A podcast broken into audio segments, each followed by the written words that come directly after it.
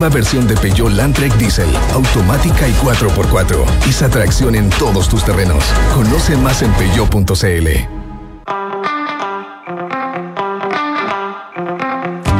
Duna presenta Nada Personal con Matías del Río y Josefina Ríos. Auspicio de Universidad Andrés Bello, acreditada por seis años. Y Zurich Global Investing APB. Duna. Sonidos de tu mundo.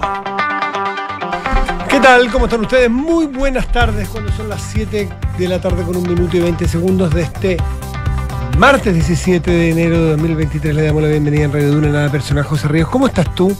Yo muy bien, muy bien. Me costó ser martes o miércoles, ¿eh? Me costó, ¿Sí? me costó, me costó. Eh, a mí me cuesta mucho el tema de la fecha, así que no, no, no soy quien para juzgarte. No, no, No, jamás lo haría, no, yo tampoco. jamás lo haría. A Nico Vergara no ¿Se ha hecho? No. Pero a mí me cuesta como a Nico, La te diría. es que Nico a las 7 de las 8 de la mañana, lo tuyo ya el día está como despertadito, está levantado, ya, ya te ya es como tres Pero he mejorado, Lleváis más horas de radio que Nico Vial hasta ahora tuya. pero he mejorado cualquier cantidad, te juro. Me voy me, me voy superando a mí misma. Tiene mucho que ver con la pastilla, si te quiero te lo tomas. No, y tiene que ver con, oye, con el oficio, ¿sabes qué? Con el tiempo que uno lleva, la práctica, el esfuerzo, la constancia, la perseverancia. Sí. Sí. ¿Qué tal? ¿Todo bien? ¿Bien? ¿Ha sido un buen día? Sí, ha sido un buen día. Sí. ¿El tuyo qué tal? Sí, bastante ¿Sí? bien. Sí. ¿Qué has hecho, por ejemplo? No, te- no me acuerdo, pero, pero ha estado bien. Pero la sensación es buena. Buena sensación térmica, sí, sí, sí, sí, sí, sí. Oye, hartas cosas han pasado. A Paz, por ejemplo. Por ejemplo, eh, por ejemplo, mañana se vota Dominga. Sí, señor. ¿Qué señal dio el gobierno? ¿Qué señal da el gobierno? Mira, había bastante mm, preocupación, sobre todo en las comunidades, que tú sabes que están bien a favor del proyecto Dominga. Sí. en la comunidad liguera.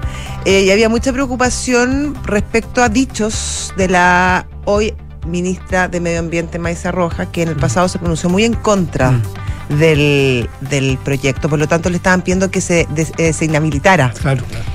Pero al parecer ella ha descartado esa opción y dice que cuando ella se refirió al tema le faltaban antecedentes.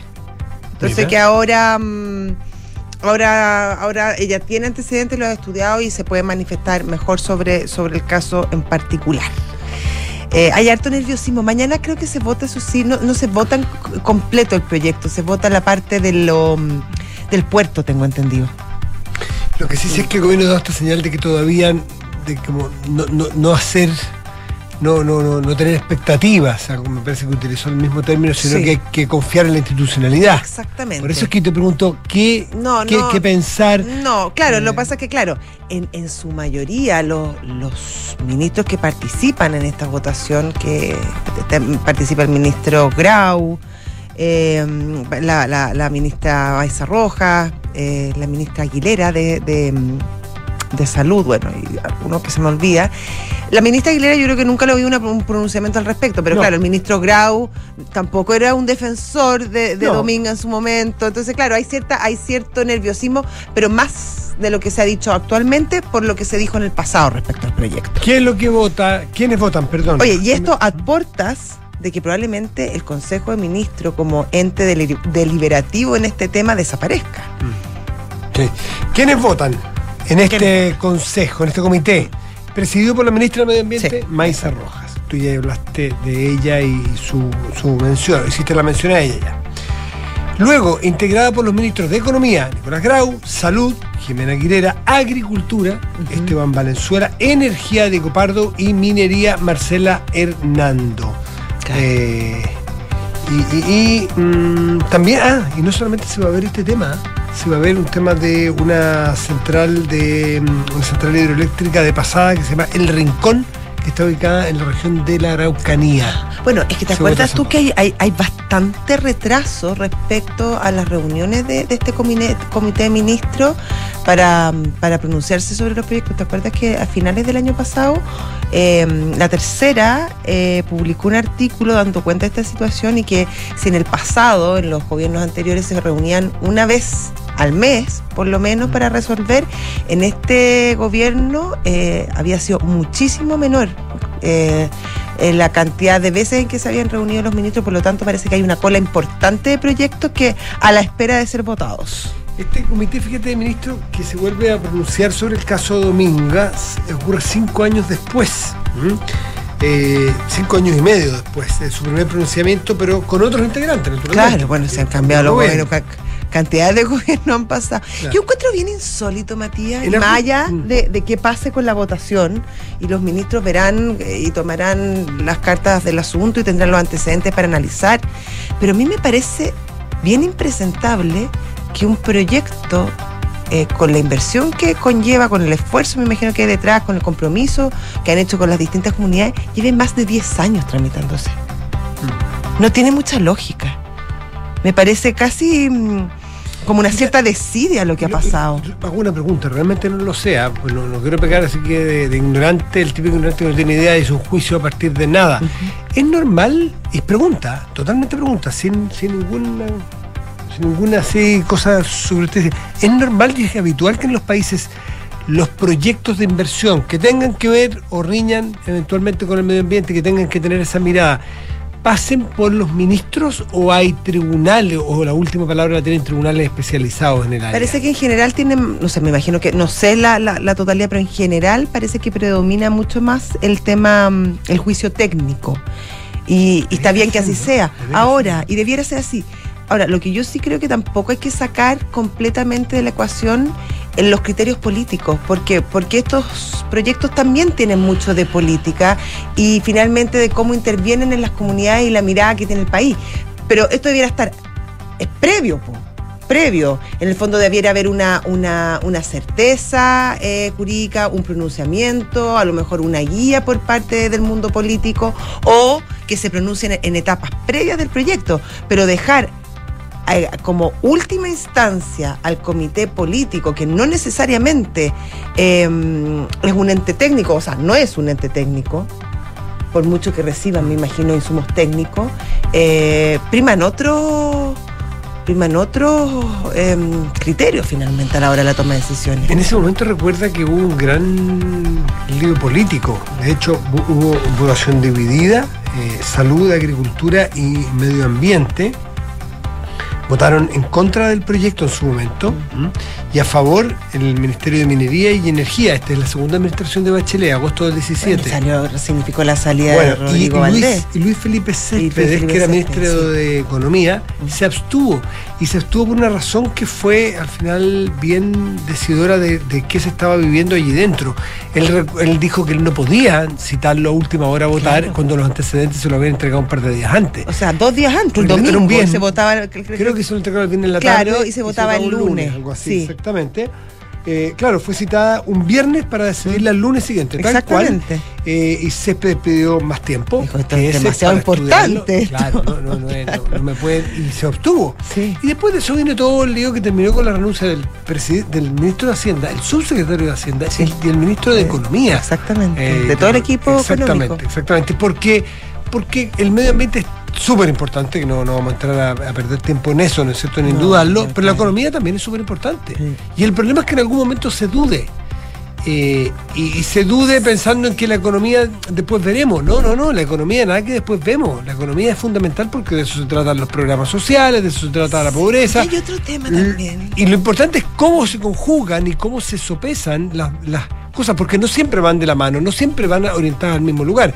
Si tú tienes un proyecto que es fabuloso, pero que es sumamente dañino para el medio ambiente, un, caso cualquiera, eh, bueno, naturalmente eso no se hace. Pero si tú tienes uno que es estupendo desde el punto de vista social y de la inversión, pero tú le puedes hacer algunas correcciones para que sea neutro, bueno, a lo mejor ahí hay una explicación política de por qué en algún momento puede darse un permiso. Es decir, las cosas no son blancos, no son unos y ceros, no son blancos y negros. Aquí hay otro tema que, que también me, me preocupa y que tiene que ver con eh, la tan ansiada descentralización del país. Eh, finalmente se está tomando una decisión muy importante desde el gobierno central en Santiago una decisión que involucra sobre todo a una región al norte de nuestro país donde las comunidades, en casi su mayoría, están a favor del proyecto. Eh, y se han pronunciado a favor del proyecto. Por lo tanto, em, creo que en esta, en esta ecuación también debiera ser considerado la opinión de, de estas comunidades sin que, Sí, sí, sí. sin que secuestren los proyectos, porque también si están en contra, pero debieran ser escuchadas. Y me llama la atención que Los finalmente... no son solo en las regiones, Claro. ni solo en las comunidades. También hay un país, que se tiene que hacer Claro, por eso, pero finalmente se está tomando una decisión eh, con criterios políticos desde el gobierno central en Santiago, eh, una decisión que sobre todo afecta eh, a, a otra región del país y que al parecer, por todo lo que sabemos, eh, una comunidad que está muy a favor del proyecto.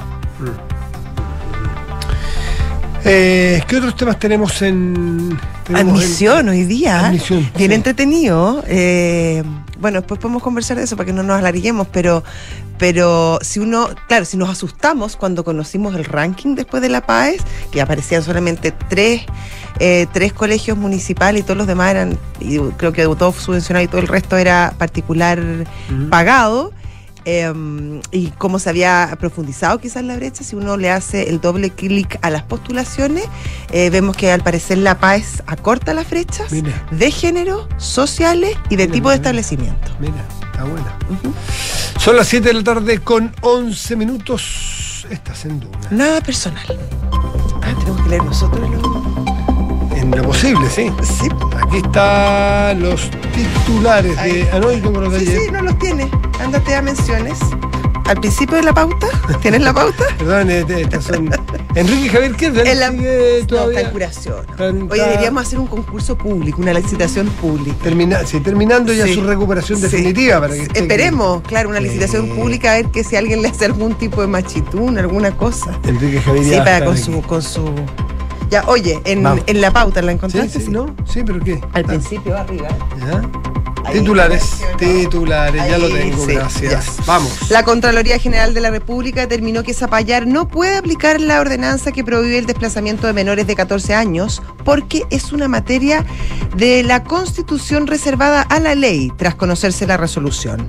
El alcalde Gustavo Alessandra anunció que presentará una solicitud de reconsideración, ya que a su juicio no han excedido ninguna de sus atribuciones y tampoco hemos pasado a llevar ninguna garantía constitucional, dijo el edil. El Ministerio de Salud informó 1.399 casos nuevos de coronavirus y 7 fallecidos registrados según cifras informadas por el DEIS. La positividad nacional llega al 10,34% luego de que se informara el resultado de más de 7.000 exámenes entre antígenos y PCR. En cuanto a camas críticas, estas llegan hoy a 307 disponibles a nivel nacional. La policía alemana desalojó a la fuerza a la activista medioambiental Greta Thunberg, quien se encontraba haciendo una acción de bloqueo a las afueras de una mina de lignito. La policía justificó ese desalojo en que permanecer en ese lugar era peligroso, por lo que se procedió a detener a la totalidad de las personas que participaban en la acción de protesta. Ben Brereton podría migrar del fútbol inglés. Según la prensa británica, el chileno suena fuerte como refuerzo del Villarreal, del submarino amarillo, ante la posible marcha de Arnaud Danjuma, referente del ataque del equipo español. 7 de la tarde con 14 minutos. Estás en Duna. Nada personal.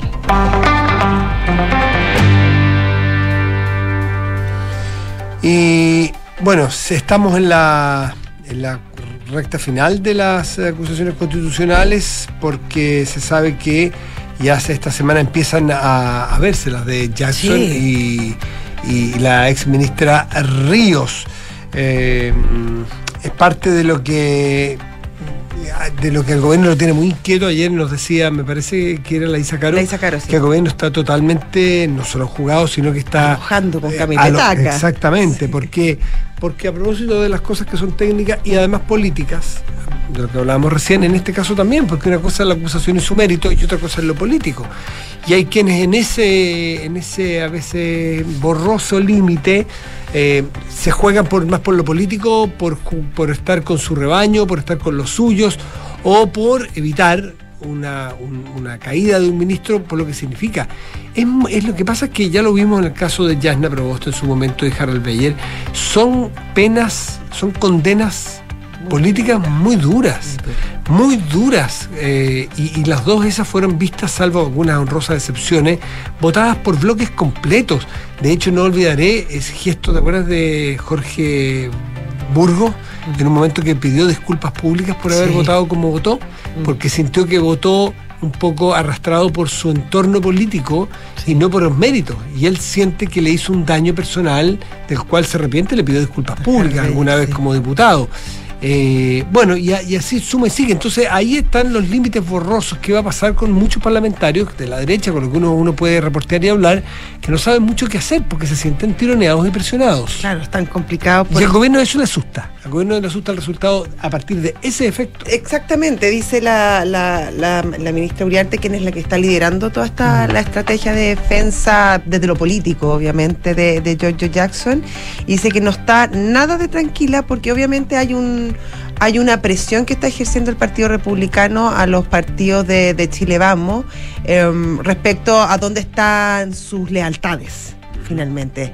Y que claro, es un juego de presiones bien complicado porque obviamente que pone a la, a la derecha más tradicional un poco entre la espada y la pared eh, respecto a lo que es lo justo de lo que es lo conveniente muchas veces. Y sobre todo además que considerando que el, el hoy ministro Jackson, mientras fue... eh, fue mm, eh, parlamentario mientras fue diputado, ocho años, fue probablemente uno de los protagonistas más duros en, en todo lo que fue la arremetida contra eh, de las de las de las acusaciones constitu- constitucionales. En ocho años tuvo que votar 14 eh, acusaciones constitucionales, de, las cuales 11 las aprobó. Y algunas, y algunas claramente las lideró, entre ellas la que mm, apuntaba al presidente de la Repu- al expresidente de la República, Sebastián Piñera. Entonces, obviamente ahí le juega bastante en contra. Así todo, eh, George Jackson tiene más confianza en lo que pueda pasar en la Cámara de Diputados que en el Senado. Eh, porque, mm, porque dentro de tuvo, tuvo mejores relaciones mientras fue ministro con los diputados. En el Senado le costó mucho incluso con los propios. Por lo tanto, eh, al parecer en su entorno estarían tratando de evitar a toda costa que llegue al Senado. De hecho, se confirmó desde la defensa de George Jackson que se va a ir a la cuestión previa, eh, antes que era el fondo. Eh, en la última, no me acuerdo cuál fue, creo que la de Andrés Alamán, que fue en este gobierno, eh, fue, sí, ¿no? Fue la de Andrés Alamán. sí, sí, sí. Ahí se desechó en la cuestión previa, es decir... Exactamente, cuando eh, asumió este cargo, dijeron que Exactamente. había, había Exactamente, cuando asumió el cargo deberes, internacional y, y algunos lo acusaron por ese abandono de deberes. Eh, no pasó ni siquiera la votación porque la votación de lo previo. Eh, Cayó, se cayó, claro. No, no hubo, no hubo agua. Se aprobó la cuestión previa, que es contrario Sí, al revés, contrario siente. censo, lo que Claro, uno ves que se aprueba la cuestión previa, es decir, que se aprueba el cuestionamiento previo a la acusación. O sea, no da espacio para que se acuse, ni siquiera pasar al Senado después. Claro. A eso está apuntando ahora George Jackson en su defensa, a ir a la cuestión previa para luego ir al fondo y luego ir al Senado. A mí me sigue pareciendo tirado de las mechas que en este país, sea quien sea que esté en el gobierno, sea quien sea la oposición, que lo que se esté juzgando no es el mérito de una acusación, sino que sea cómo se comportó esta persona en el pasado, cuando era diputado. No se le está acusando a Jackson como diputado, No. se le está acusando como ministro. Si como ministro falló y vulneró la constitución, patitas bien, paquetequero, claro. pues bien, a Pues la bien. calle. Pero si no hay mérito, pues bien, no se le puede hacer ese daño ni a la institución del ministro, ni a un gobierno, ni a una persona política porque la vas a dejar cinco años fuera Sí. sin tener mérito jurídico de tenerlo, en el evento de que alguien no tenga la convicción. No tengo idea yo porque no soy especialista, ni me he metido en el tema, ni me corresponde votar. Pero creo que esa es la forma honesta de abordarlo. Y si. Jackson no lo hizo bien en su pasado, no se puede actuar igual como ellos critican a Jackson. Porque es lo mismo que antes, o sea, cuando decíamos, oye, eh, esta oposición está eh, legislando y está actuando como si nunca fueran a ser gobierno. La democracia tiene esa gracia, Mm. que hay, que, que se van cambiando los signos políticos. Por lo tanto, lo que tú siembras hoy, lo cosechas mañana. Mm. Por lo tanto, también es una oportunidad para la derecha, si quiere ser gobierno eh, eh, dentro de tres años más, de sembrar un nuevo clima político. Es decir, nosotros no lo hicimos como lo hizo Jackson. Sería una alternativa.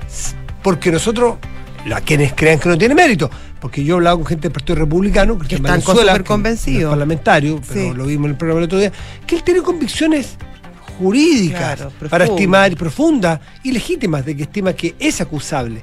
En ese, desde ese punto de vista, chapó el voto como sea, justificado. Porque la idea es fundar una manera de responsable de actuar.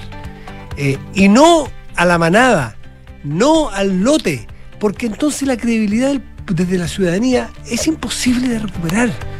Y, y- y además que ya lo vimos, mire, es que, es que le- los episodios Jackson, perdón, los episodios Proboste... eh, Cubillo, eh, o no, eh, Beyer, fueron ese maldito empate que terminó con los dos fuera. Y los dos, todos reconocen prácticamente hoy día que ninguno de los dos casos tenía mérito político.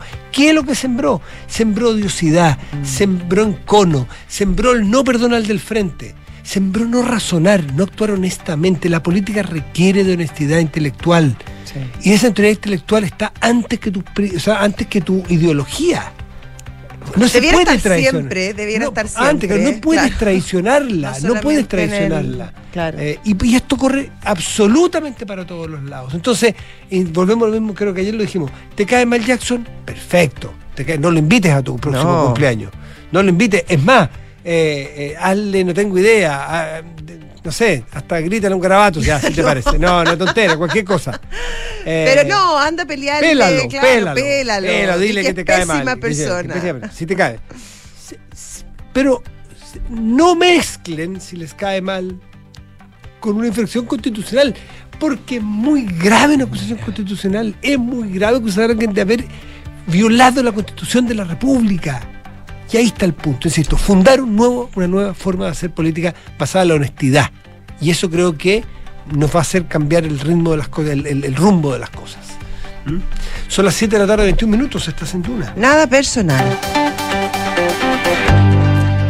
Y donde también se libra una batalla, no sé si una batalla, pero sí una batalla de convicciones, Matías, en el oficialismo respecto a qué hacer con las listas para los consejeros constitucionales. Hay visiones distintas. Eh, hay un grupo que postula que sería bueno que el oficialismo fuera en una misma lista y hacer los esfuerzos para concretar esa posibilidad, mientras que hay otros sectores que aseguran que sería mejor ir en dos, dos listas, pues el socialismo democrático y eh, a Dignidad representan almas muy distintas y tienen incluso valores y visiones distintas eh, de lo que debiera ser la Constitución. En ese grupo está el PPD y para conversar respecto a ese tema ya está con nosotros al teléfono Natalia Pergentelli, presidenta de ese partido. ¿Cómo, estás, Natalia? Natalia? Hola, ¿cómo estás Matías? ¿Cómo estás Josefina? Bien, ¿y Muy tú? bien, pues, muy bien, muy bien. Muy bien. Qué bueno. ¿Solos o acompañados? Eh, ¿Cómo? ¿En qué sentido? ¿Acompañados, pues? No, no. Sí, no, que no, me refiero al- al- a, las listas A al las final. listas. ¿Qué, ¿Qué decisiones están? ¿Qué, es- qué está? Porque ustedes los están criticando mucho que quieren ir más solos. A ver, yo le diría a Matías que creo que y la- las como salidas de libreto de los últimos días no contribuyen al argumento esencial que tiene el Partido por la Democracia respecto de ir en dos listas. Eh, argumento que verso sobre la base de que si bien nosotros tenemos una lealtad al gobierno, tenemos coincidencia en la reforma y en las transformaciones, creemos que apuntamos a miradas ciudadanas que tienen matices y que no es malo expresarlas, que no hay que demonizar las dos listas, ni que esto implica un desmarque del gobierno, una deslealtad. Claro, no ayuda lo que dice el senador Núñez, no ayuda lo que dice el ex senador Girardi, pero la verdad es que más allá de dimes y diretes, lo que yo le puedo decir es la voz institucional del Partido por la Democracia, de sus militantes y de sus parlamentarios. Natalia, em, estas, estas almas diferentes dentro del oficialismo em, tienen antecedentes bien, bien complicados y me recuerdo yo cuando a Pro Dignidad eh, deja fuera al PPD de, de la posibilidad de Mm. competir en una primaria. Em, desde ahí se remontan las la- las diferencias. ¿Sería también una forma de pasarle una, la cuenta a Pro Dignidad, esta decisión No. de su partido? No, Josefina, la verdad es que yo encabezo un partido que no está haciendo una mirada tan reduccionista de la realidad. Nos dolió cuando nos dejaron fuera de la primaria, por cierto. Creemos que los argumentos que escribieron no eran reales también, pero el tiempo ha puesto las cosas en su sitio. Prueba de eso es que hoy día la ministra del Interior, la jefa del gabinete, es una militante de mi partido, de modo que las fuerzas de los hechos han eh, hecho bajar esos prejuicios que en su minuto habían respecto de del Partido por la Democracia. Yo aquí creo que somos dos coaliciones que tenemos una unidad de propósito, pero que tenemos matices que a mi juicio es importante ponerlos a disposición de la ciudadanía en la construcción del proceso constitucional. Eh, por supuesto. Y, y, y desde punto de vista estrictamente, ¿cómo se puede decir?, de numérico. De, ¿Ustedes tienen ejercicio de qué, qué, qué efectos puede tener? Porque aquí importa también, pues no solamente los principios que valen y muchísimo, el por qué mantener las diferencias, por qué presentar una oferta política distinta. Eso está más que claro. Pero desde el punto de vista numérico y de la conveniencia electoral propiamente, ¿ustedes tienen estudio, Natalia? Nosotros tenemos algunas aproximaciones, pero cualquiera de esas, Matías, con voto obligatorio son más bien proyecciones que no sé si son el derrotero para tomar definiciones. Aquí la definición es de convicciones, porque además, mire, si sacamos dos consejeros más o dos consejeros menos, aquí el punto es cómo influimos desde una mirada política. Y mi obligación como presidenta del PPD es acercar a la ciudadanía a esta eh, mirada amplia, eh, transformadora, progresista. Y creo que con una lista esa oportunidad se reduce. Natalia, em, más allá de, las de, de- de las declaraciones del ex senador Girardi sobre la sobre la lista del del, Del de la- del indulto, que claro, fueron bastante fuertes, em, hay una cierta preocupación en el PPD y usted de alguna manera lo esboza respecto a que si van con, con Dignidad en una misma lista, el, el PPD podría incluso desaparecer. Eh, y me imagino que eso apunta a que, que la visión que tienen de, de, de Chile o de lo que debiera ser Chile a través de una constitución es muy distinta. Eh, y, y ahí uno se pregunta, entonces, ¿cómo no pueden estar juntos para trabajar una constitución, pero sí eh, para, para dirigir un gobierno? ¿No hay ahí una cierta inconsecuencia? Yo creo que no, toda vez que nosotros nos pusimos de acuerdo en un programa de segunda vuelta. De modo que aquí hay una unidad de propósito en torno a reformas que, ojo, para el PPD y para el socialismo democrático siempre han sido relevantes. No olvidemos que la presidenta Bachelet envió una reforma de pensiones. No olvidemos el trabajo que hizo también la presidenta Bachelet en torno a un cambio constitucional. De modo que aquí nada de eh, la unidad de propósito de las grandes reformas eh, tiene disenso entre nosotros. Pero eso no significa que yo renuncie a la posibilidad de construir mayorías, que nosotros renunciemos a la posibilidad de plantear una oferta progresista, pero con certezas, con otra forma quizás de mirar eh, la realidad, porque además le quiero ser bien honesta, yo insisto, no quiero dramatizar la diferencia, pero creo que nosotros apostamos por una constitución más minimalista, que no necesariamente es neutra, que apostamos también a ciertos, eh, a, o, o lo mismo que pasó con las bases, cuando hicimos las 12 bases institucionales, para nosotros como Partido por la Democracia fue un buen trabajo, quedamos contentos con esas bases, no así completamente nuestros socios del Partido Comunista, de modo que en esos matices yo no quiero renunciar a que esos matices puedan ponerse en evidencia sin generar conato entre medio, ni descalificación, ni caricaturas, sino más bien, insisto, ampliar la base de la mirada progresista que le va a hacer mejor al gobierno. De eso no me cabe ninguna duda. A propósito de caricaturas, muchos alegaron y tildaron de caricatura la frase de Girardi, esto de la que sería la lista del indulto, y entiendo que la propia Entre esas yo también. usted también le pareció mala y habló con el senado, con el ex senador Girardi. eh, claramente eh, y le manifesté primero de que la voz del Partido por la Democracia lo ejercen sus autoridades y en este caso la presidenta, el secretario general, etcétera. Segundo, porque esto ser no una idea que se me ocurrió a mí. Esto ocurrió a propósito de un debate profundo de la mesa, los parlamentarios, donde nuestra obligación es trabajar por el futuro del progresismo, más allá de estos tres años de gobierno. De modo que creemos que el pri- ¿cómo nos vamos a restar a la idea de poder llevar nuestras ideas a una convención constituyente cuando nuestro partido se forma para derrotar la dictadura, cuyo eje central o alma es esta constitución del 80? Por lo tanto, creo que aquí vale la pena hacer diferenciaciones, que insisto, si se trabajan bien, con capacidad de, de relevar más bien lo importante, más que estas caricaturas, y por eso yo también me sumé a que eso no ayuda, por cierto que eh, va a ser mucho más plausible. ¿Y lo de Girardi fue un exabrupto, una frase ingeniosa que se le ocurrió en el momento o, o fue un plan? ¿Qué le dijo? Mire, yo no, no le pregunté eso, le manifesté más bien lo, lo inapropiado de, de la frase en momentos en los cuales nosotros estamos trabajando porque se desdramaticen las dos listas.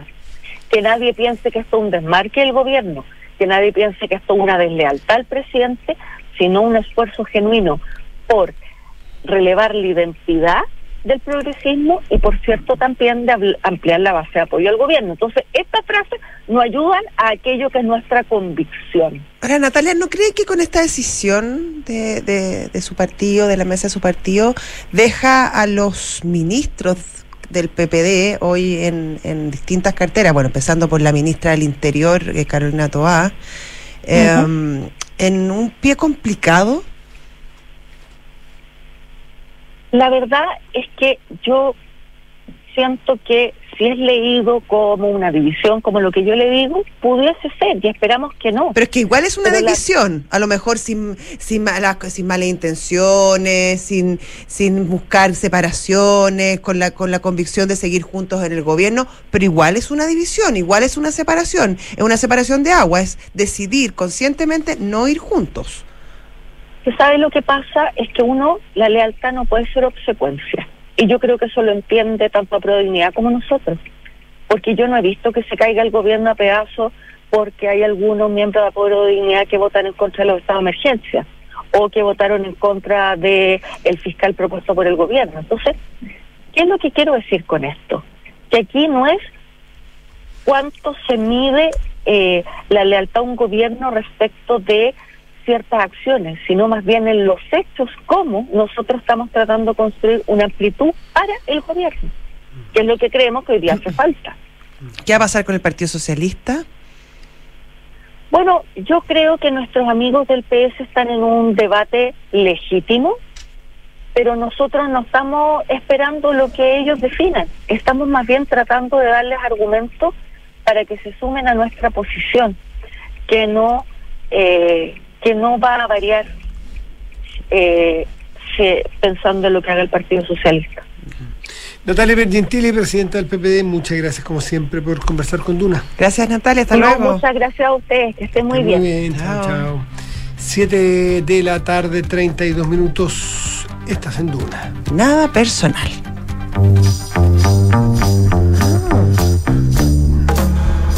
Son los infiltrados en nada personal. Y entra nuestra infiltrada de hoy, Marina Marusic. ¿Cómo estás tú? Muy bien, gracias. Oye, con un tema súper candente. El tema. O sea, el tema. No, el, por Dios que hay. No, hay harto tema. Hay harto pero este es un gran tema porque tiene consecuencias, pero insospechadas. Este es un tema, claro, porque las acusaciones constitucionales, con lo dramáticas que pueden ser, lo importantes, pasan. Lamentablemente pasan. Para bien o para mal, pasan.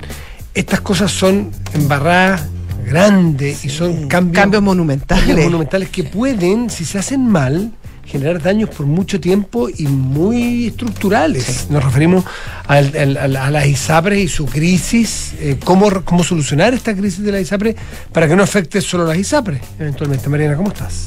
Muy bien, muchas gracias. ¿Qué novedades ahí?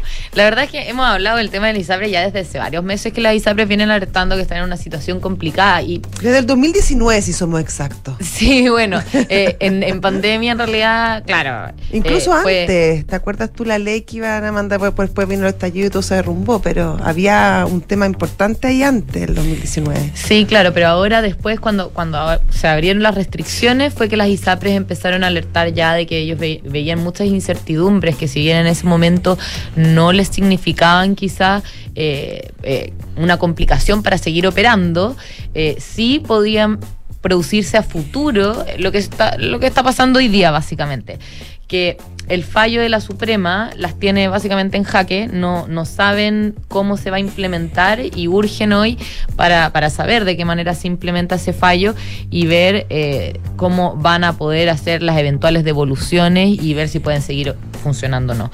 El tema había justamente también una, una complicación en particular que las tenía hoy, porque el fallo de la Suprema da seis meses al regulador para que dicte las instrucciones eh, y que pueda aplicarse el fallo como tal. Pero las ISAPRES lo necesitaban antes por una serie de motivos y uno de los principales era que ellas debían contabilizar, o sea, tienen que reportar sus balances del cierre del año 2022 y eso lo hacen ahora en enero a fines de mes eh, deberían enviar un, un primer reporte al menos o eh, durante febrero también tienen que hacer dos tipos de reportes ella.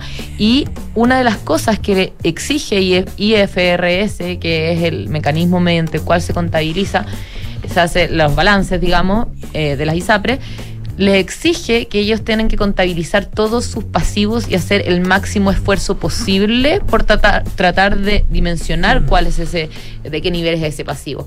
Y ellas decían, bueno, si nosotros contabilizamos este fallo, que para partir es muy difícil sin tener las instrucciones, pero si lo llegamos a contabilizar, podemos quebrar antes de que sepamos cuáles son las instrucciones siquiera. Y eh, resulta que hoy día el superintendente de, salud salió a tranquilizar, dijo que iba a enviar hoy mismo una circular o un- una, una instrucción en realidad a las ISAPRES eh, diciéndole que no tienen que provisionar este fallo en sus resultados del año Ah, ya. 2022. Pero, o sea, si es que tienen que hacer devoluciones, lo van a tener que provisionar eventualmente, pero cuando se dicten las instrucciones. Eh, lo que le está diciendo el regulador es usted no puede calcularlo hasta que yo le dé las instrucciones, así que no lo provisione. Y Ah. eso deja al menos ya una mayor tranquilidad por ese lado. Un respiro, digamos. Un respiro, claro, a la espera de ver cuáles son en definitiva todas las instrucciones que va a dictar eh, el regulador.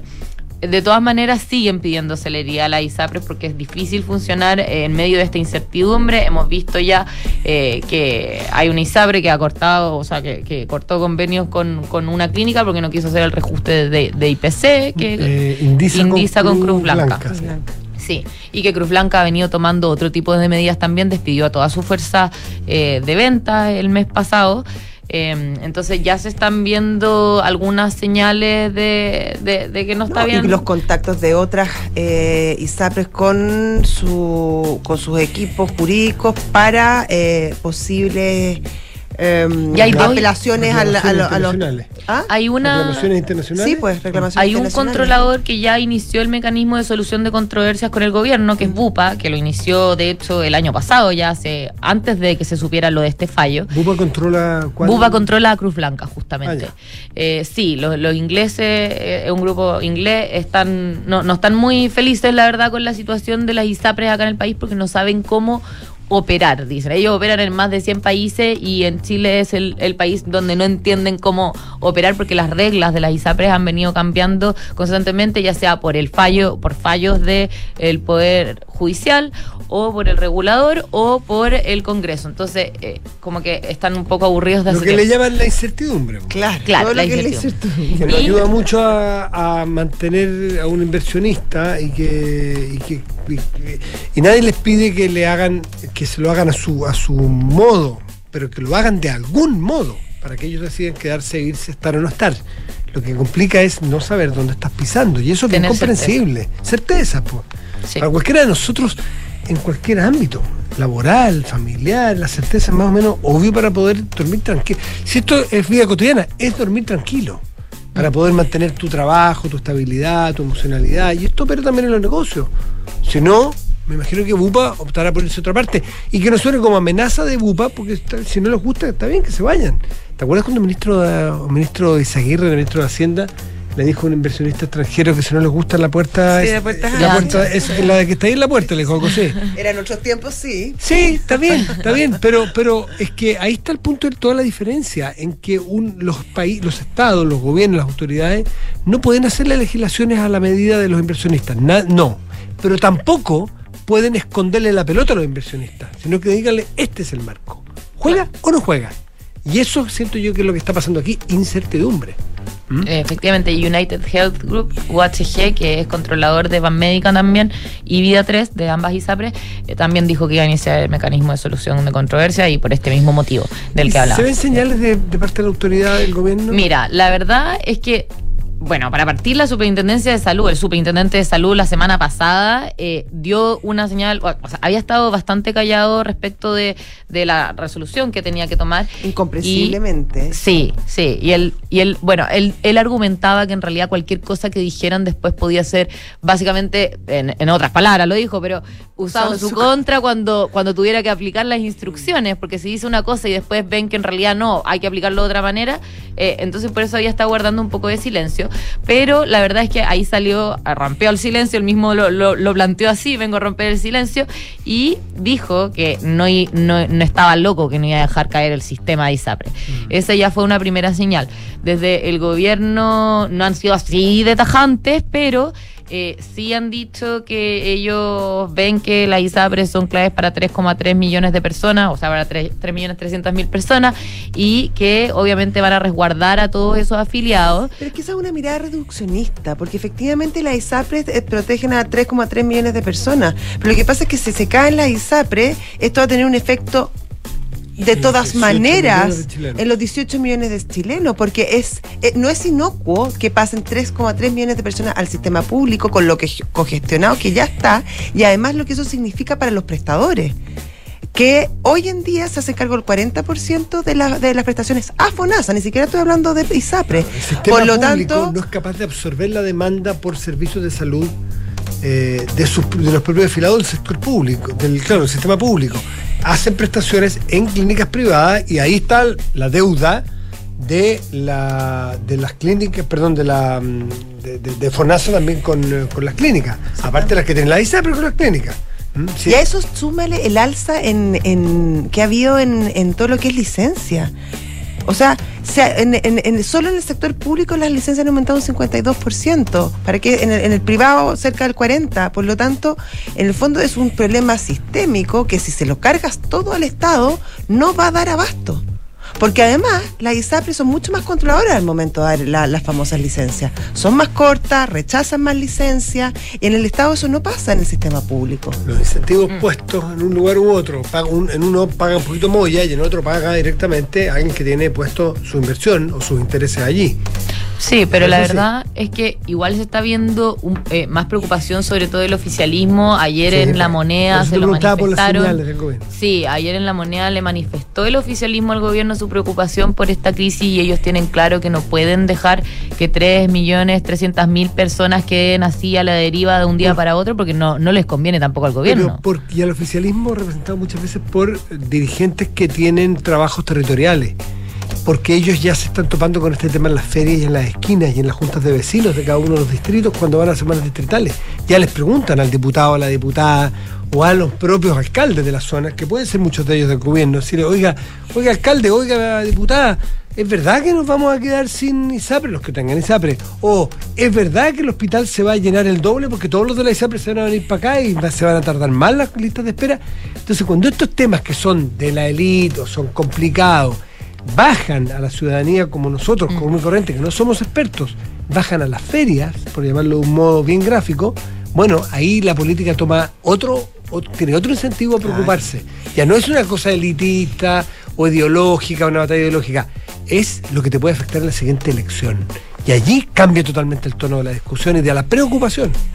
Sí, es lo que pasó ayer, entiendo yo. E- Efectivamente, eso fue lo que pasó y no solo desde el, el gobierno eh, y, eh, se está ya, ah, o sea, al menos viendo qué hacer, digamos, al igual que la Superintendencia de Salud, en el Parlamento también están tramitando un proyecto de ley que se va a votar la próxima semana en general y en particular, probablemente el martes, en la Comisión de Constitución, que es una reforma constitucional que presentaron los senadores Matías Walker, Jimena Rincón, junto con Chile Vamos. Eso se presentó hace un poco más de un mes y se va a votar finalmente la próxima semana. Y lo que plantea básicamente es que eh, es que no haya efecto para las ISAPRE eh, El de aplicarse el fallo. O sea, porque el O fallo... sea, que lo- es- sí, la, fla- sí la tabla de factores, pero no el no devolver lo- los años que, se- que en el, El fondo plan- no... No, lo que dice es que, porque el, el fallo de la, de la Suprema es sobre la tabla de Sí, factores. exactamente. Pero el, el plan de salud se calcula según tabla de factores y el plan, y el plan base. Entonces lo que ellos dicen es, bueno, ajusten la tabla de factores, quedan todas como dice la Suprema, según la de 2019, pero las ISAPRES pueden ajustar el plan base. Entonces, cumplen el fallo, pero le dice... eh, eh, esa la verdad es que es una propuesta que en su momento dieron las ISAPRES también en reserva a las autoridades, fue una de las primeras propuestas eh, que, que le han hecho a partir de este fallo y, y- y bueno, hay que esperar a ver qué pasa en el Senado. Esto ¿Cuándo se un- votaría eso? el, probablemente el martes de la próxima semana, en general y en particular, porque es artículo único, no es un proyecto muy largo, la Claro. verdad. Eh, así que eso. la- Hoy día se veía en Comisión de Constitución en el Senado esta tarde un proyecto de hoy día se vio ese proyecto justamente y acordaron votarlo la próxima Ya, semana. ese fue el- ya, Ahí perfecto. fue el superintendente de salud y dijo todo esto de que no van a tener que provisionar las ISAPRES, eh, Ah, etcétera. fue en ese contexto. Sí, perfecto. pero la verdad es que se nota mucho la preocupación de la gente. A mí al menos retiros de AFP y qué pasa con la eso es lo que es lo más me han preguntado. Lo que tiene más rating. Sí, claro. increíble. Son los dos temas que más me preguntan. ISAPRE, eh, de Bueno, verdad. es, hay- es, es muy sensible para la gente. Estamos hablando de salud, estamos hablando de vida. Eh, es demasiado relevante. No, no, no es como, o sea, todo es importante, una casa, la educación, todo es muy importante y todo debería tener un sentido de urgencia eh, importante. Pero cuando estamos hablando de la vida de las personas, yo creo que es importante en tomar eh, decisiones racionales, pero hay que tomarlas rápidamente, porque es mucho lo que está en juego. Mariana Marusic, muchísimas gracias. pues. Que Por nada. Muy bien. Seguimos hablando. Sí. Seguimos preocupados ya te- Que vaya muy bien. Igual. 7 con 46, estás en Duna. Nada personal. Y saludamos a nuestros patrocinadores, puedes partir tú. No, no, jamás lo yo haría yo. entonces, pues. Sí, No, no hay problema. Universidad Andrés Bello acreditada en Chile a nivel de excelencia por seis años en todas las áreas y en Estados Unidos por el máximo periodo. ¿Quieres comenzar a ahorrar para un proyecto? Quizás asegurar lo que has conseguido, hazlo con Zurich, porque cuenta con múltiples alternativas en ahorro y protección para cada etapa de tu vida. Conoce más en zurich.cl. Pausa y volvemos. Estás en Duna. Nada personal. Tras finalizar su proceso de reacreditación institucional, Universidad Andrés Bello fue calificada por la Comisión Nacional de Acreditación en nivel de excelencia. El organismo otorgó a UNAV una acreditación por seis años en todas las áreas evaluadas. Un importante reconocimiento a la calidad de la formación y del compromiso de toda su comunidad con aportar desde las distintas disciplinas al bienestar de sus estudiantes y a la construcción de un mejor país. Universidad Andrés Bello. Calidad, compromiso, orgullo. Zurich, buenas tardes. Habla Paula. ¿En qué puedo ayudarte? Hola, habla Ignacio. ¿Por qué mi compañía de seguros cambió de nombre? Lo que pasa, Ignacio, es que ¿Ya? Chilena Consolidada ahora se llama Zurich. Ah. Reunimos lo mejor del mundo de los seguros y el ahorro para ti y tu familia. Entonces ahora soy Zurich. Pero tengo que hacer algo como cliente. No, no es necesario que hagas nada. Tu relación con la compañía sigue vigente exactamente en los mismos términos que antes. Ah, mira qué bueno. Muchas gracias por tu ayuda. Cualquier duda, contáctanos en Zurich.cl y recuerda que Zurich es tu mejor compañía para el futuro. Cada viaje necesita un equipaje. Cada equipaje, una aventura. Cada aventura necesita un terreno. Y en cada terreno necesita solo una cosa. La nueva versión de Peugeot Landtrek Diesel 4x4. Con tracción y rendimiento para ir donde quieras. Con caja automática, motor de 180 HP y hecha bajo la norma Euro 6. La nueva versión de Peugeot Landtrek Diesel, automática y 4x4. Esa tracción en todos tus terrenos. Conoce más en peugeot.cl. Me contó Sebastián que estaban pensando en mudarse. Sí, el departamento nos quedó un poco chico. Estábamos pensando en cambiarnos a una casa, pero no hay como la seguridad de un departamento. Nosotros pensábamos lo mismo, hasta que contratamos Verisur y andamos súper tranquilos. Ellos te hacen una evaluación de seguridad gratuita antes de la instalación. Podrían llamar. Protege lo que más quieres con alarmas Verisur. Llama al 600-385-0003 o calcula online en verisur.cl. Activa Verisur. Activa tu tranquilidad. Digitaliza los procesos del área de recursos humanos con Talana, la más completa y robusta plataforma para la gestión de personas. Gracias a los módulos de remuneraciones, asistencia y turnos, firma digital, desarrollo organizacional y reclutamiento y selección, Talana ha ayudado a las empresas a reducir sus costos operacionales. Únete a las miles de empresas que ya han digitalizado su área de recursos humanos con Talana. Conoce más en talana.com. Oye, ¿subiste la última de Soto? ¿No? ¿Qué hizo ahora? Se compró un auto. ¿Pero cómo? ¿Y de cuándo se metió en ese cacho? Parece que ayer la señora no lo quiere ni ver. Ahora sí que la embarró. Pero como tan huevo. Se parte de la nueva experiencia de tener un auto. Suscríbete a smarticar.cl sin hacer trámites, pagar mantenciones, patente ni seguros. Smarticar. Comprarse un auto no es smarty. 7 de la tarde, 50 minutos. Estás en Duna. Nada personal. Ya, déjame contarte un poco del proceso de postulación, Matías. Ya. Yo tenía otro tema que era mucho menos, mucho menos entretenido y mucho más dramático. Pero era, una cosa, era una cosa espantosa que Sí, me iba po, a hablar. sí, sí. Ah, ya. Dale, pero dale, si a lo dale. mejor- igual me lo puedes contar después. Oye, em, según eh, detalló hoy día el MinSal, em, este año hubo ya 1180, eh, no, 187.225 postulaciones. ¿Y ¿Tiene algo que ver con el Mineduco o, o- o tiene que ver con la salud de los estudiantes en este caso? Ah, dije MinSal, perdón. No, pero una de esas tiene que ver la, la preocupación sanitaria es que los me estudiantes. apura, Yo entonces me apura y me pone nerviosa. ¿Sabes qué más es tu culpa? Ya. yo- Bueno, 7 ya. de la tarde, 50 minutos, Estamos Duna. acá. Oye, te voy a hablar de las postulaciones. Ya. El Ministerio de Ministerio de No, Educación, no. Ya, el Mineduc, sí. eh, dijo hoy día que había postulado un 25% más, casi un 26% más de alumnos, postulaciones válidas que el año pasado. Eh, y lo bueno de esto, te voy a decir yo, es que disminuyeron las brechas, como te decía al principio. Ya. Hay un aumento nominal y proporcional en la cantidad de seleccionados y seleccionadas que provienen de establecimientos educacionales públicos y que provienen de establecimientos técnicos profesionales. Ya. Eso es una buena noticia. En el desglose se observa que un 46% de los egresados de servicios locales de educación pública fue seleccionado, porte- porcentaje que aumentó un 22% con respecto al año pasado. eh, y un 47% de los egresados de establecimientos municipales que rindieron la paz fueron seleccionados, lo que representa un aumento de un 17%. O sea, también en los particulares seleccionados hubo un aumento de 14% respecto al Los 2000. particulares subvencionados. ¿Fue Sí, esto? en los Sí. particulares subvencionados. ¿Aumentaron? Un 14%. ¿Ya? Los liceos técnicos profesionales también aumentaron un 36% y las mujeres, te voy a decir yo, eh, el 58% de las mujeres que postularon fueron seleccionadas.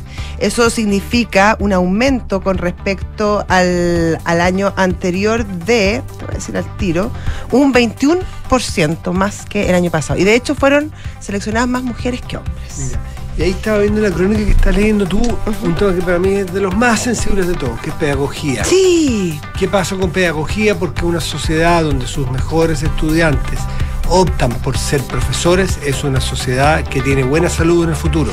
Y cuando la pedagogía no cuenta con prestigio, valoración social, bueno, es un problema futuro grave. Eh, en eso básicamente se dividen los países que les va bien en educación y no. Absolutamente. 54% aumentó el interés por las carreras de pedagogía. Es notable el aumento. Y lo otro, que eso también tiene, eso va un poco en línea lo que pasó el año pasado y que tiene probablemente mucha eh, relación con la pandemia, fue eh, el, el éxito o la, el interés por las carreras de salud. Por eso te dije Minsar al principio, de ahí venía la confusión, Ah, bien, ¿cachai? sí, sí. Eso pasa que se te cruzan palabras Sí, y nombres. Es que pienso muy rápido. Sí, sí, mucha gente, muchas personas. Oye, medicina eh, fue la carrera que más postularon, después psicología, después enfermería, derecho, ahí se metió, se coló, obstetricia y puericultura, que no sabría lo que decir, lo que es puericultura, kinesiología, odontología y medicina veterinaria. Mira. Tecnología médica también está entre las 10 primeras. Y ingeniería comercial también ahí se metió. La puericultura es el estudio de los niños, ¿eh? el estudio práctica de la salud, los cuidados de la crianza que debe darse a los niños durante eh, los primeros años de vida. Mira qué no. Pero como sobre algo pueril, que es más infantil, por eso la puericultura. Ya. No, son elementos básicos del lenguaje. Que, que No te- si eres, bueno, Sí. Oye, eh, nos quedan poquitos minutos y ese tema que mencionaste tú es un tema estupendo. Ahora vienen las postulaciones por estos días, me imagino son dos o tres días, generalmente postulación. Sí, tienen claro. Pero- después esperan los resultados finales de los, de los aceptados y no aceptados. Pero eh, ya, lo planteamos que sea como, que sea como, como, como, esbozo de un tema que no nos puede dejar, eh, que no es de este minuto, pero usted ahora a lo mejor lo leyó, el, el aumento que plantearon las policías en, la, en, la- en cifras de, de secuestro en nuestro país. Se instala, alguien dirá todavía levemente, sí, pero es bueno desde ahora que si bien las cifras no son alarmantes, sí lo son en cuanto a la comparación con el número sí. anterior. No, Por sí son alarmantes. sí. O sea, no son eh, eh, en, en- en la. ¿Cómo se llama? En lo. En, en- lo relativo son, son tremendas relativos. A lo mejor el número no es muy grande, dirá alguien. Claro, hay países donde habrá millones, de- no sé, tengo idea. Aquí fueron un aumento de secuestros que es muy preocupante, porque es una tendencia de una práctica que se empieza a instalar, a lo mejor. Mira, en la, la PDI dice que durante el 2022 se registraron 46 casos, pues una población de 17 millones, alguien dirá, claro, en, en el número específico puede que no sea para, para alarmarse, pero bueno, en realidad con uno uno se alarmar, ¿eh? con un secuestro. Sí, pues, como- como Eh, con un homicidio Pero, pero, pero fíjate que lo, lo complicado es que, es que lo que ha aumentado, eh, aumenta todavía el número exacto del aumento que lo estaba leyendo recién. Mira, eh, 46 secuestros durante el 2022 según la PDI, lo que refleja un incremento del 77% respecto del año anterior. Hubo solo 26. Si 26 era un número que ya es preocupante, ya aumentarlo al 77%, ya empezamos, si empezamos a, solamente sacan la proyección, si aumentamos a esta tasa todos los años, esta cuestión va a pasar a ser, y además que empieza a crecer, porque sin duda debe ser eh, muy rentable, muy lucrativo, más fácil que trabajar, entonces empieza a ser una industria nueva en Chile del delito, como ya lo es con cierta, lamentablemente, cierta raíz o raigambre en muchos lugares el narcotráfico. Entonces, a ver, ¿qué otra cosa dice el informe de la PDI? Que, que es bien, eh, bien dramático también, que tiene que ver, lo voy a leer exactamente como lo, como lo pone para no, para no cometer errores, porque tiene mucho que ver con la inmigra con los inmigrantes, con la corriente de inmigrantes ilegales. Los inmigrantes, los- la gente decente, que la mayoría de que, que emigran a Chile, lo hacen eh, Buscando trabajo, buscando trabajo, claro, y los que puedan presentando documentos. Los que lo hacen, los que vienen a delinquir, obviamente no van a presentar un documento y habiendo una posibilidad de un acceso ilegal, lo van a hacer por esa vía para no estar documentado en el país y no tener huella, ¿no es cierto? Eh, por lo tanto, ojo, no todos los ilegales son los miembros de estas bandas. Pero se descubrieron bandas de este tipo. eh, y fíjate que el 6 de noviembre del 2022, una crónica que traía la tercera, por ejemplo, realizó la VIPE de, de- de- de investigaciones un operativo simultáneo en ocho inmuebles en la región de Valparaíso. De- de- detuvieron una banda que se dedicaba, ya hay bandas que se dedican, que esta es su ocupación. Eh, A tener giro a re- único. a claro, giro único, a realizar secuestros. En este caso había, eh, la víctima era una agrupación de comerciantes de origen chino, había cinco personas chinas, comerciantes chinos, que además tienen menos redes, que están más perdidos probablemente, es una de esas no domina el idioma, aprovecha que muchos de ellos les va bien, pues son Sí, trabajadores, trabajadores. eh, y bueno, ahí tienen caldo de cultivo estupendo para hacer un gran negocio del secuestro, y tenían a cinco chinos secuestrados. ¡Qué horror! Y así suma y sigue. Entonces, eh, los habían secuestrado de Estación Central, originariamente eran esta- estos hombres. Y se los habían llevado al paraíso. Ahí estaban, y ahí se hizo otra- ocho, en ocho domicilios, o sea, también hay una... Hay una red. Hay un arreglo, hay una Claro. red, hay un, hay un entramado, no, no es que subrepticiamente tú Claro, tienen una distintas casas. una persona que tú vas pasando y la secuestra y la metes en el sótano de su tu casa, no. No. Hay una agrupación, hay una organización detrás de estos secuestros. Y una de las cosas que le preocupa al subsecretario Monsalves, que ha hablado sobre el particular y tuvo una reunión con el nuevo fiscal nacional para hablar este tema. Porque si son 46, que es preocupante, es el momento. Claro. Es el momento en que tú tienes que. Ponerle coto al tiro. Exactamente. Y si el otro año son 70, eh, bueno, la cuestión se empieza a poner color de hormiga y, y- y- y- y te- se te empieza a ir de las manos. Por lo tanto, este es el momento de dar todas las señales, todas las leyes, todas las, todas las declaraciones tienen que ir orientadas hacia el mismo lado. Secuestros aquí en Chile, no. No, ni el primero, ni uno. Así que las cifras son elocuentes y alarmantes. Nos vamos ya. Ya nos vamos. Son las 7.58 y es hora de dejarlos en paz. Que te vaya muy bien. Que tengan muy buen resto de día, José. Tú también y todos nuestros O auditores. María José. No, Josefina, ¿no? Sí, Matías, sí, es que yo Josefina. no voy a entrar ahí. No, no, no. Es que cada cierto tiempo el Richie me confunde. Dile, dile a la María José que ya estamos. ¿No? Qué mentira. Chao, José. Chao.